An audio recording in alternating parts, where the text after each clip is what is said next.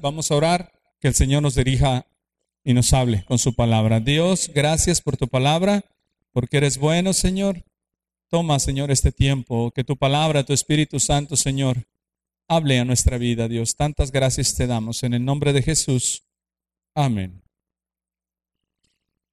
Es muy importante, mis queridos hermanos, aprender de la palabra de Dios.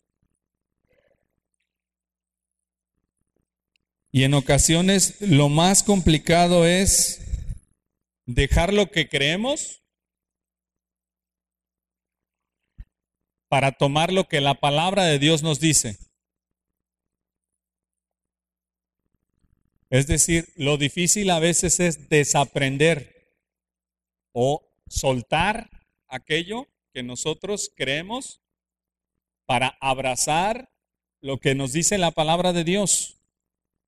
Eso es difícil, porque desaprender no es tan fácil, a menos que confiemos plenamente en Dios. ¿Ya? Y en el asunto del cortejo, hay emociones, hay placeres, sensaciones que traen bienestar. Gracias dentro de la voluntad de Dios. Y es una forma de llevar una relación cristiana que da gloria a Cristo. Así es que quisiera primeramente comentar lo importante que son nuestras emociones en nuestra vida. Las emociones en sí no son pecaminosas, Dios nos las dio. Los sentimientos.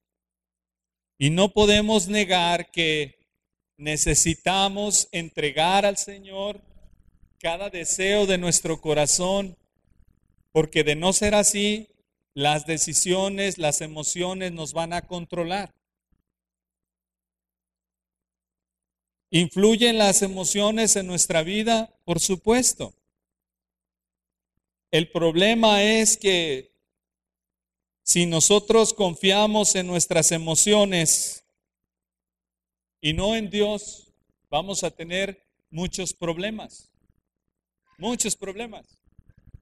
Porque podemos cometer el error de pensar que porque se siente bien, porque me gusta, porque me hace disfrutar algún placer, sentirme cómodo, feliz, eso es lo que necesito. ¿Y quién no quiere lo mejor para uno? Las emociones están de por medio. Si me siento bien, entonces ese es el camino. Pero eso no es verdad, eso no es correcto. No todo lo que me da placer agrada a Dios. No todo lo que me hace sentir bien es de bendición a mi vida. Pablo dice, todo me es lícito, permitido, pero no todo me conviene. Entonces, dentro, dentro de las emociones, tenemos que nosotros conocer a Dios y poder nosotros tener la capacidad, la inteligencia de saber primero la voluntad de Dios para poder yo tomar pasos correctos. Quiero que tomemos un texto base que se encuentra en Colosenses capítulo 1 versículos 9 al 14 y que podamos nosotros entender la oración de Pablo por los hermanos de Colosas. Colosenses capítulo 1 versículos 9 al 14. Y en este pasaje vamos a ver que se habla acerca de que la oración de Pablo es para que los hermanos tuviesen inteligencia espiritual. O sea, una capacidad de comprensión celestial, una comprensión de Dios. Colosenses 1, versículos 9 al 14 dice, por lo cual también nosotros, desde el día que lo oímos, no cesamos de orar por vosotros y de pedir que seáis llenos del conocimiento de su voluntad en toda sabiduría e inteligencia espiritual, para que andéis como es digno del Señor, agradándole en todo, llevando fruto en toda buena obra y creciendo en el conocimiento de Dios, fortalecidos con todo poder conforme a la potencia de su gloria para toda paciencia y longanimidad con gozo, dando gracias al Padre que nos hizo aptos para participar de la herencia de los santos en luz, el cual nos ha librado de la potestad de las tinieblas y trasladado al reino de su amado Hijo, en quien tenemos redención por su sangre, el perdón de pecados. Pablo está orando para que los hermanos tengan la capacidad de entender las cosas espirituales. Con una inteligencia que proviene de Dios, no del mundo, no de mi intelecto solamente, sino de Dios para conmigo. Entonces, esta sabiduría no viene de los libros, no viene de enseñanzas humanas esta sabiduría es una sabiduría divina, espiritual, que Pablo quiere que tengan los hermanos. ¿Para qué se necesita sabiduría espiritual? Y dice la palabra de Dios en el versículo 10, para andar como es digno del Señor, dignamente, con dignidad. La dignidad nos habla de mostrarnos en santidad como hijos de Dios puros, brillando en un mundo de tinieblas. La dignidad representa a Cristo y nosotros como sus siervos que hablan de Él. La dignidad representa nuestro andar como un reflejo de lo que ocurrió en nuestra vida espiritual. Pero de forma más práctica, esa dignidad se va a notar en la toma de nuestras decisiones.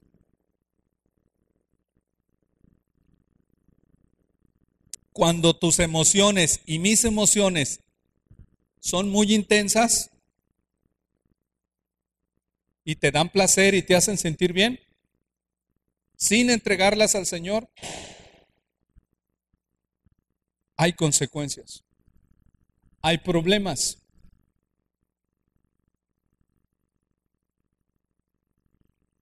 Por eso requerimos inteligencia espiritual, sabiduría de Dios, para agradar a Dios en todo.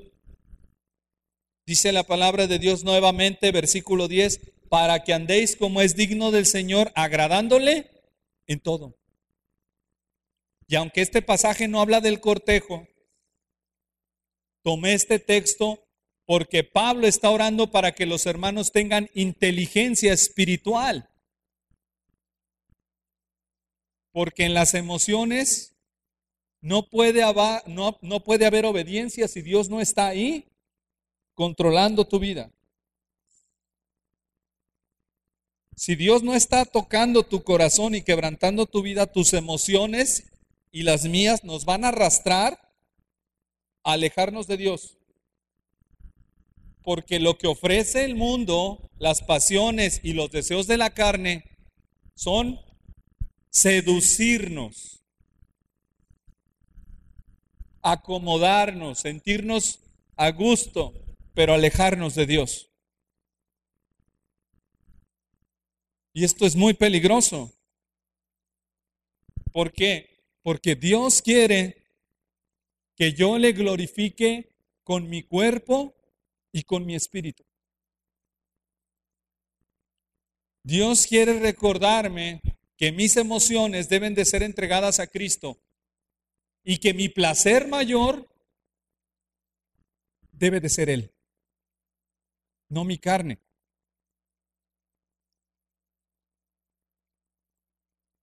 La palabra de Dios nos dice que nuestro cuerpo es templo del Espíritu Santo. Y nuestro espíritu le pertenece a Dios si hemos sido comprados por sangre, la sangre del Cordero.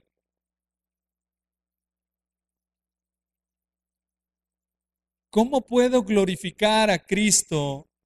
¿Cómo puedo glorificar a Dios con mi espíritu? ¿Es posible? ¿Cómo puedo glorificar a Dios cuando mi espíritu no lo puedo ver? Y mucho tiene que ver con la entrega de mis emociones. Confiando que aunque algo me puede dar placer, si es pecaminoso, puedo dejarlo para la gloria de Cristo y Cristo se convierte en un placer mayor. ¿Cómo puedo glorificar a Dios con mi cuerpo?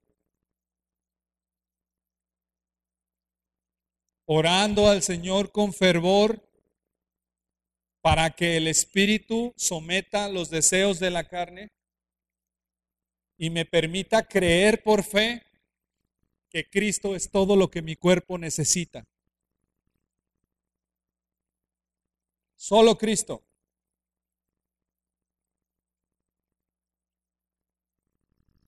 Una de las preguntas que meditaba con mis hijos durante la semana en el tiempo devocional es enseñarles a ellos cómo hacer esto, glorificar a Dios con mi cuerpo y con mi espíritu. Dado que Dios quiere que yo sea práctico en mi vida diaria. Y mis emociones las quiere Él. Y esto es importante porque la palabra de Dios nos dice en Proverbios 14, 12 que hay camino que al hombre le parece correcto, derecho, pero su fin es un camino de muerte. Y la persona puede estar cómoda, puede estar alegre, puede estar satisfecha y puede en su ser, en su cuerpo sentirse muy bien, pero estar en un camino incorrecto. Esto es muy importante para el cortejo. Porque en una relación que va a comenzar, mis emociones no son lo más importante. Son parte de un proceso, pero no son lo más importante. Y si yo no tengo de cuidar, cuidado de mis emociones, puedo cometer un gran error. Porque no todo lo que me hace sentir bien es lo mejor para mí, ni lo que me conviene. ¿Cómo poder hacer esto? Es un dilema. Es muy interesante. Y por eso Dios quiere que nosotros tengamos sabiduría, inteligencia espiritual. La misma inteligencia espiritual que Pablo está pidiendo para los hermanos de Colosas, la que viene del Espíritu Santo. Entonces, hay camino que al hombre le parece derecho, pero al final su camino es muerte.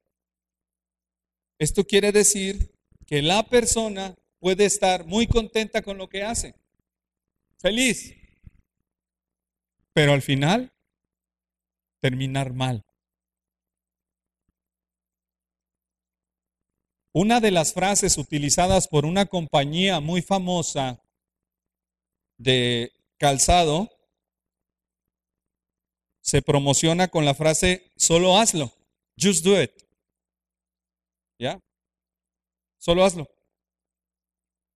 Es muy famosa, Nike. Entonces, si tú quieres, solo hazlo. Es un pensamiento general del mundo. Y las emociones son así. Si te gusta, hazlo. ¿Te hace sentir bien? Hazlo. Es un problema eso. Muy grande problema. Porque Cristo debe de ser mi gran placer antes de lo que yo siento. Y cuando yo tengo ese momento de solo hazlo, debo de ir a la palabra de Dios y meditar qué dice Dios al respecto, aunque me sienta bien. Y entonces como hijo de Dios, tomo una decisión de fe. Me gusta, pero eso no glorifica a Cristo. Dios, ayúdame a dejar eso. Ya no se trata de mí. Antes ese era mi estilo de vida. Era yo el centro. Ahora es Cristo. Solo hazlo, no. Solo Cristo.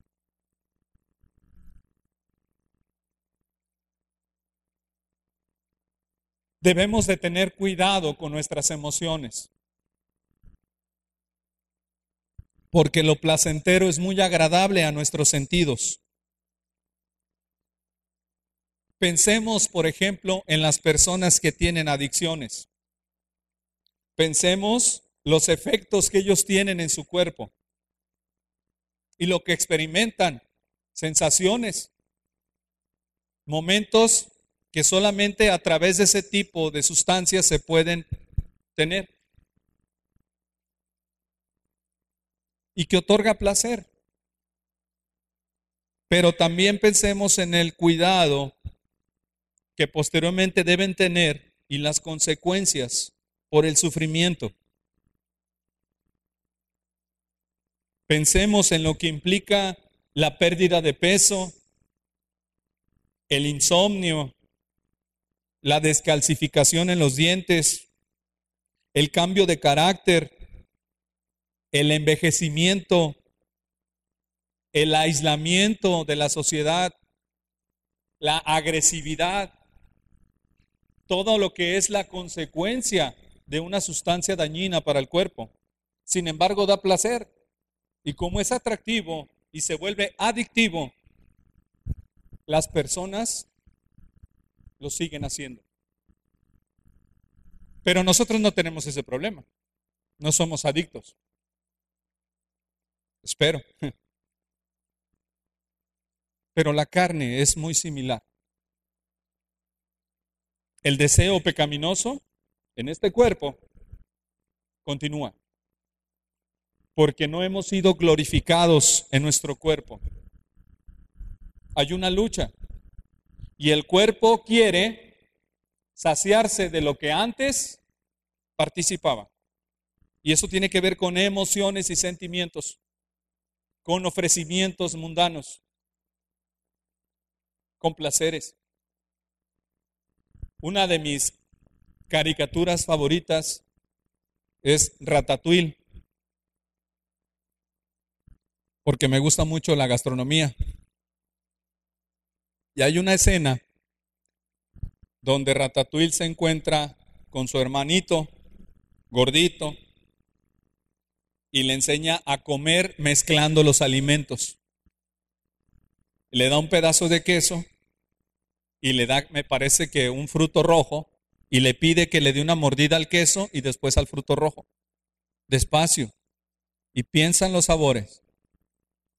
Y en la imagen se ven muchos colores como brillantes y él está enseñando para que deleite el placer de los alimentos. La ratita lo intenta un momento, pero después termina comiéndose todo. Está acostumbrado a comer sin parar. Ya no estamos hablando de drogas, estamos hablando de alimentos ahora. Y el problema es que las emociones también pueden controlar nuestros hábitos alimenticios. Si me hace sentir bien, si me gusta, si me deleito tanto en mi paladar y me da placer, lo quiero. Pero ¿qué si eso me hace daño? que eso sí me está enfermando, que eso sí ¿qué si eso me está matando lentamente?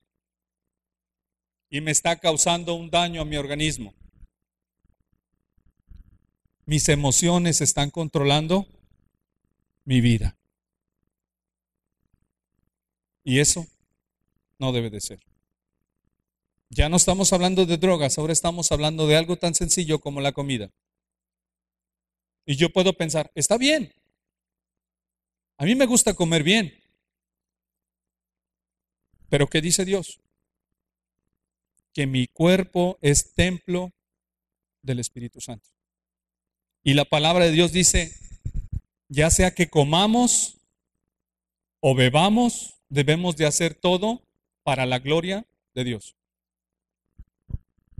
Así es que debemos de tener cuidado con nuestras emociones. Y si algo tan básico como los alimentos nos cuesta un problema, ¿qué problema nos causará algo que es todavía más fuerte, más emocional, como la elección de pareja? Algo que estoy buscando. Algo que he estado orando para que Dios provea.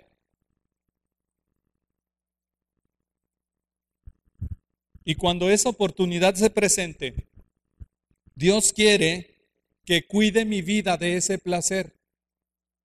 Porque el mundo ofrece un placer mundano para la elección de pareja. Y cuando hablamos del cortejo, muchos se van a resistir de lo que Dios dice porque no les va a gustar y sobre todo los jóvenes.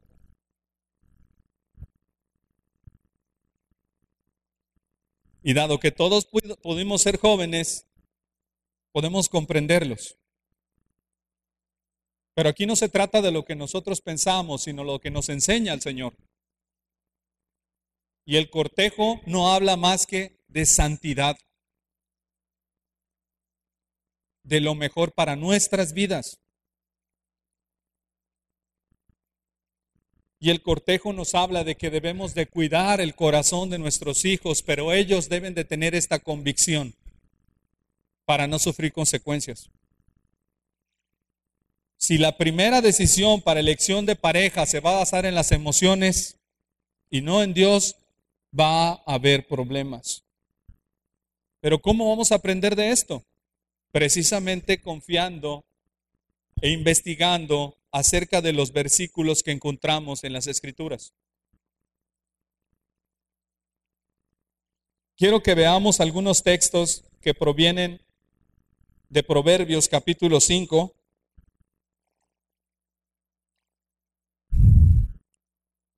Y que podamos ver a qué grado influyen las, las emociones en cuanto a las relaciones de pareja. Proverbios capítulo 5, versículo 1 al 3.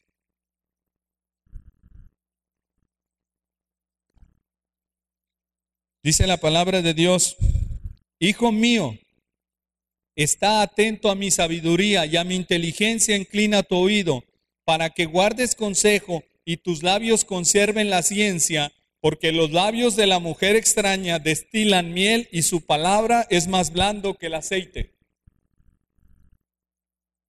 Entonces, dentro de una relación, de una supuesta iniciación de pareja, de un hombre con una mujer, hay sentimientos, emociones. Pero aquí específicamente está hablando de la mujer extraña y está dando un énfasis de aquella pareja que no ama a Dios, que su corazón no tiene a Cristo pero nos da luz de una fuerte seducción para el sexo opuesto. Y es importante que entendamos algo porque dentro del amor vamos a encontrar emociones, sentimientos, placeres. Pero la palabra amor puede significar distintas cosas en el idioma griego original. Amor sexual, Amor que tiene que ver con cariño, padres a hijos, amigos, y amor de Dios, del Espíritu Santo, amor ágape. En el cortejo, El propósito es la manifestación del amor ágape y del amor filial, cariño, respeto, no amor sexual. Lo que ofrece esta mujer es amor sexual, seducción. Y eso es una de las cosas más fuertes para nuestros hijos y para todos los seres humanos. La seducción sexual es un placer tan intenso que trae un bienestar tan fuerte, tan intenso a los seres humanos, que si no es de la mano de Dios, los va a hacer caer. Y el propósito del cortejo es cuidarnos de llevar una relación en santidad al altar. De tal manera que en el cortejo nuestros jóvenes deben identificar cómo entregar su corazón a Cristo y no basarse en las emociones como primer lugar. Veamos un poco más ahora en Proverbios capítulo 7. Dice el versículo 21, 7, 21 de Proverbios. Lo rindió con la suavidad de sus muchas palabras. Le obligó con la salamería de sus labios. Al punto se marchó tras ella, como va el buey al degolladero y como el necio a las prisiones para ser castigado. Como el ave que se apresura a la red y no sabe que es contra su vida hasta que la saeta traspasa su corazón. Por eso nosotros deseamos que como padres enseñemos a nuestros hijos la bendición del cortejo. Porque una relación del mundo va a hacer sufrir a nuestros hijos. Y esto no se tiene que perder. Se tiene que seguir. Es algo difícil. ¿Por qué? Porque aquí tiene que el hijo sujetarse a Dios creer en Dios y esperar en Dios. Y el problema es que cuando la carne se siente bien, no quiere esperar. El proceso del cortejo tiene que ver con esperar. De tal manera que quiero mencionar pasos importantes para comenzar un cortejo. En orden de importancia.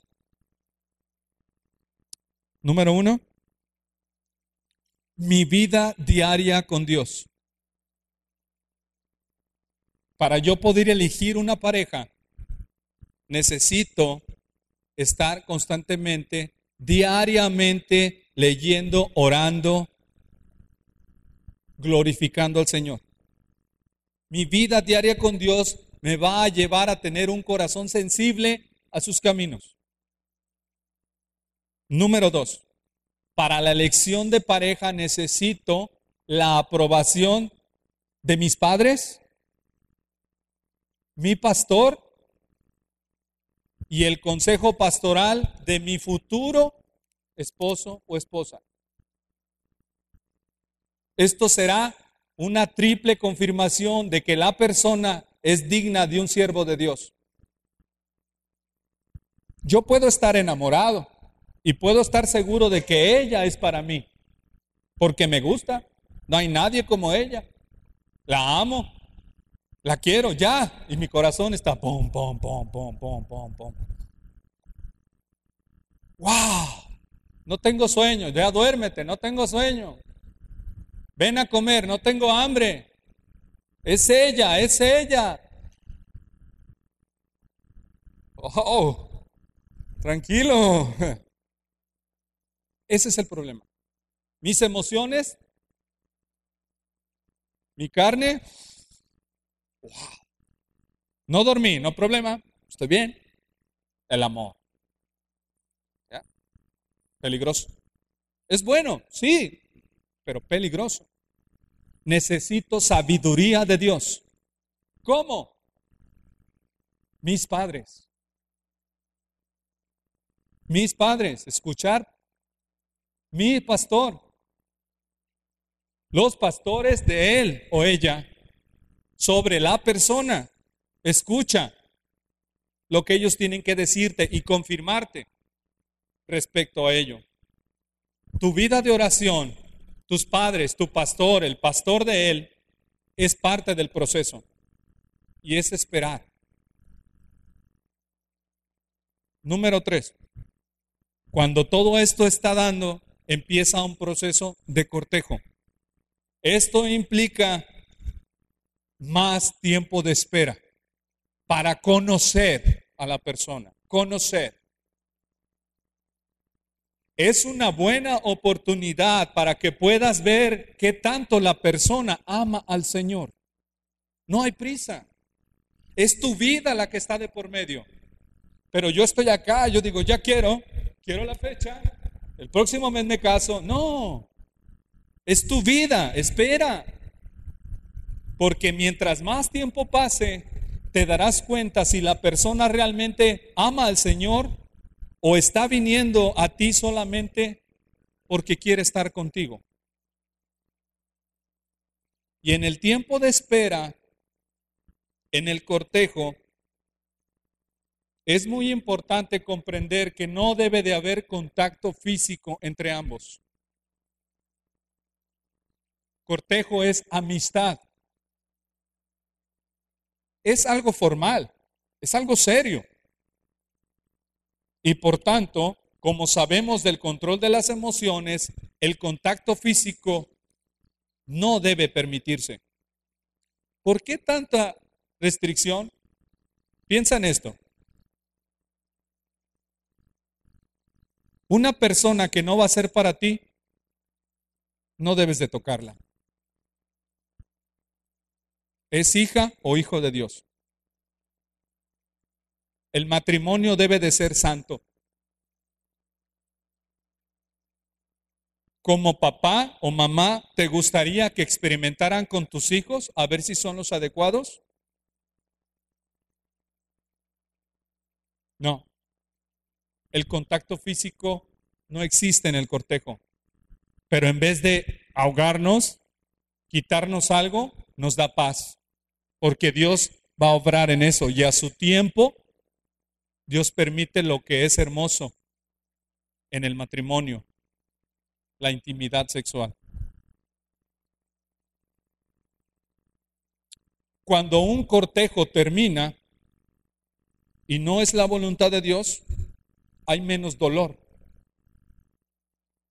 Y es todavía aún más fácil terminar con una relación que no ha formalizado físicamente. Esa es la bendición de escuchar lo que la palabra de Dios nos enseña, de esperar. Pero cuando Dios confirma, entonces tú puedes estar agradecido de venir al altar y decirle al Señor con acción de gracias, he hecho lo que tú me has enseñado.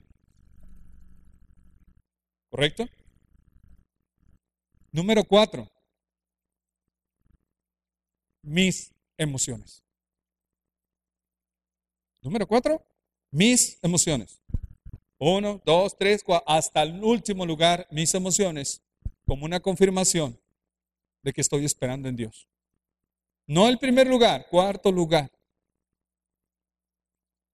Y tenemos que ser capaces de escuchar lo que la palabra de Dios nos enseña. El ejemplo que han tomado otras personas cuando no quieren hacer esto. Pensemos, por ejemplo, en la decisión que tomó Esaú, hermano de Jacob.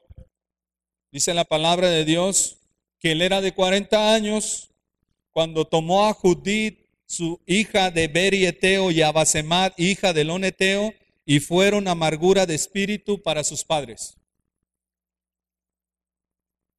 Esaú escogió y escogió mal. Y fueron amargura de espíritu para sus padres. Pensemos en el ejemplo de Sansón.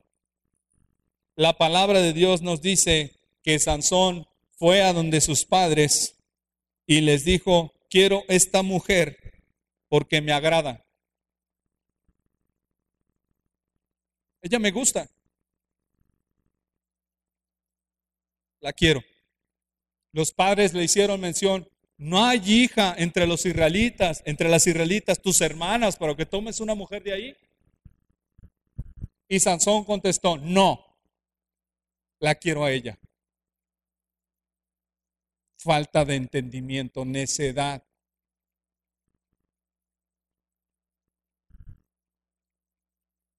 Podemos ver también cómo la palabra de Dios describe que Absalón, hijo de David, se enamoró de su hermana, Tamar. Y era una sensación emocional, un placer tan fuerte el que él sentía, que maquinó, ideó planes para salirse con sus intenciones, hasta que se acostó con ella. Y posteriormente, cuando terminó todo, la aborreció. Esos son ejemplos de relaciones que siguieron las emociones de su corazón y las pusieron en primer lugar porque se sentían bien. Y tenemos más ejemplos. Salomón tenía más de mil mujeres.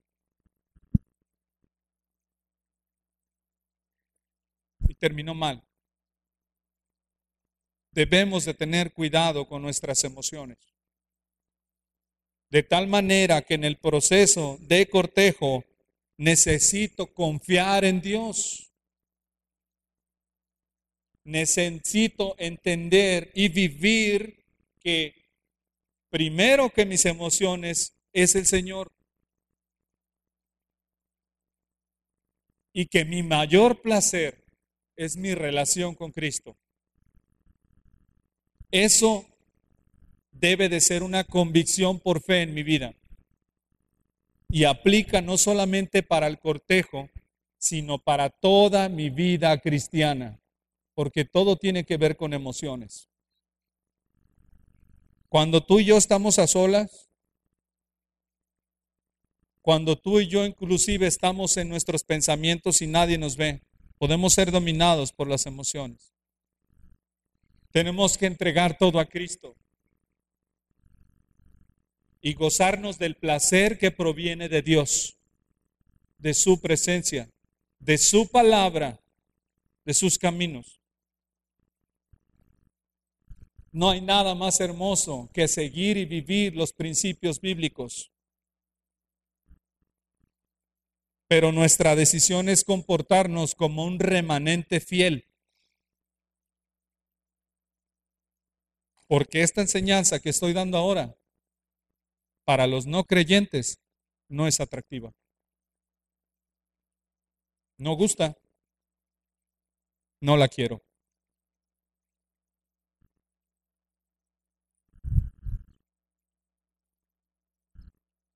¿Qué es lo que nos, Dios dice con esto, hermanos? Que la santidad es importante. Desde nuestra niñez, la juventud y la adultez. Tenemos que seguir enseñando los principios bíblicos. Tenemos que seguir manifestando lo que aprendemos de la palabra de Dios y tomar ejemplo de las personas que lo han hecho fuera de los caminos del Señor. Tenemos que aprender, tenemos que confiar. Y damos gracias a Dios, hermanos, porque tenemos la capacidad del día de hoy de tomar un camino correcto en el Señor. Así es que quiero que usted tome este mensaje y se lo transmita a sus hijos. Quiero que usted tome estas porciones de las escrituras y las comparta con su familia y pueda en el Señor orar para que ellos procuren y comprendan la bendición de lo que implica actuar, vivir el cortejo usando la inteligencia espiritual. ¿Para qué?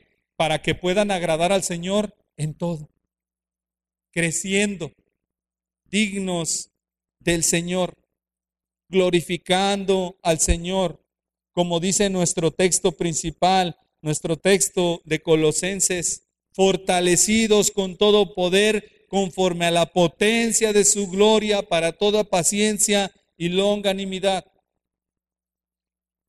Donde la esposa y el esposo son verdaderamente hijos de Dios, hay bendición. Hay la manifestación del Espíritu Santo obrando en esa familia. Porque no hay comunión la luz con las tinieblas, hermanos. No hay amor de Dios en un hogar donde la persona decide casarse con alguien que no tiene un nacimiento espiritual.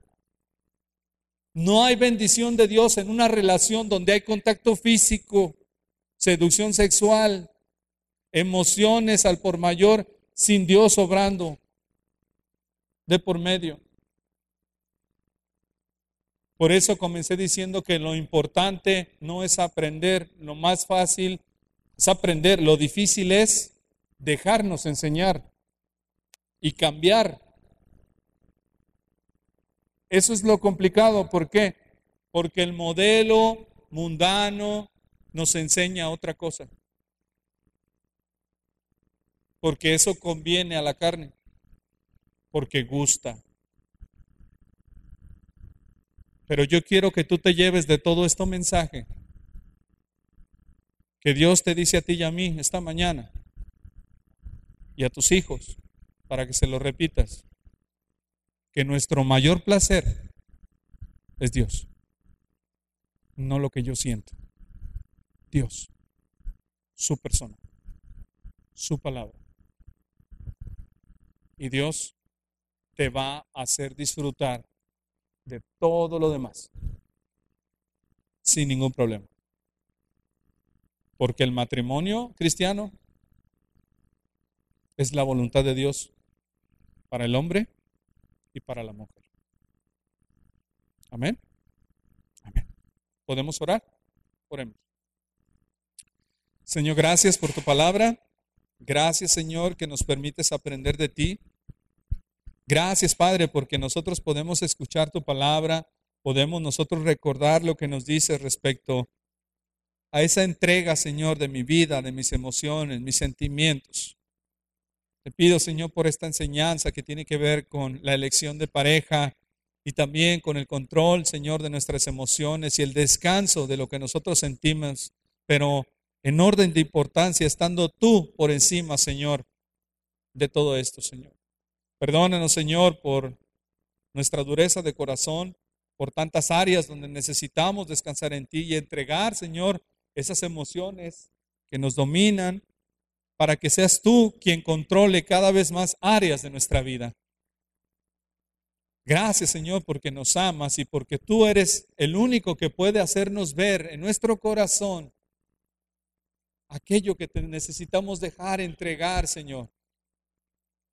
Haznos llevar al punto, Dios, donde por más atractivo y bueno y cómodo que nos sintamos, podamos nosotros dejarlo si es mundano, si no te glorifica, Señor.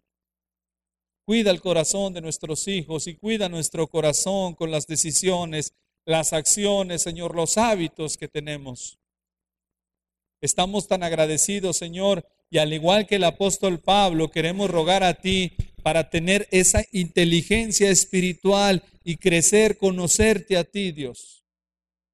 Te alabamos, Señor, y te damos tantas gracias porque eres bueno y porque no hay mejor camino que tu palabra. En el nombre de Jesús. Amén.